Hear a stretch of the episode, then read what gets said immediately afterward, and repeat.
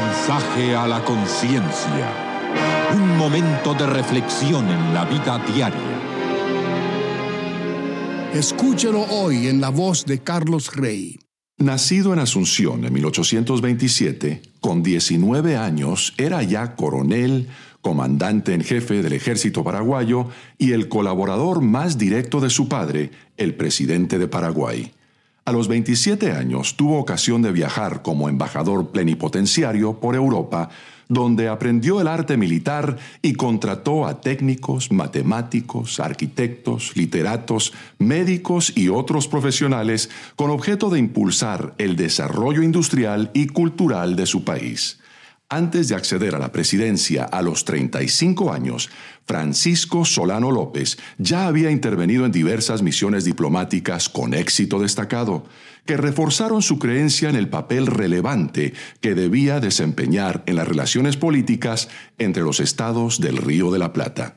Sus años de gobierno nos muestran el hombre polémico por antonomasia, junto al deseo de introducir la modernización, las modas y los gustos europeos en Paraguay, persiguió y encarceló a los opositores a su régimen, no excluyendo a su propio hermano.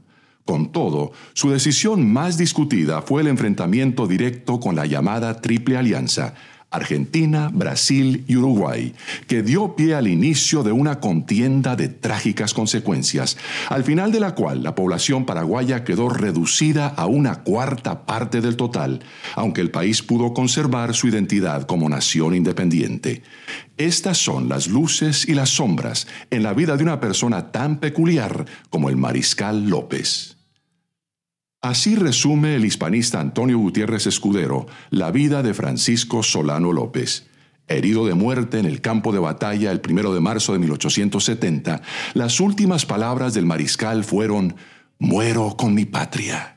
Ese mismo día, a manos de las mismas tropas brasileñas, murió también su hijo mayor, Panchito, que a pesar de tener apenas 15 años, ya era coronel de caballería.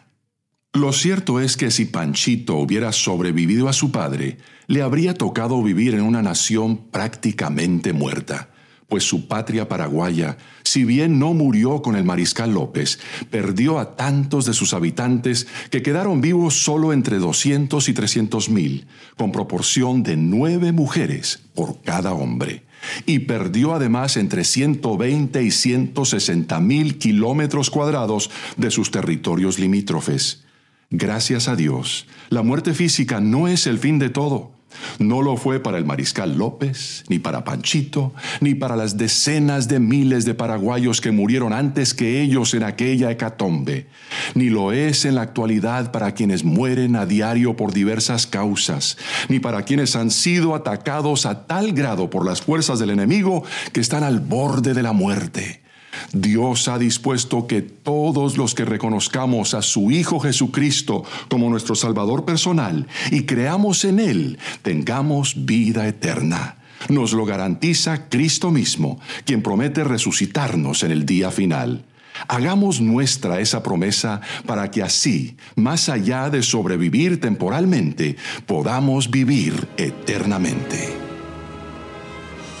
Si aún no se ha suscrito para recibir un mensaje a la conciencia por correo electrónico, le invitamos a que ingrese a nuestro sitio conciencia.net y se suscriba hoy mismo.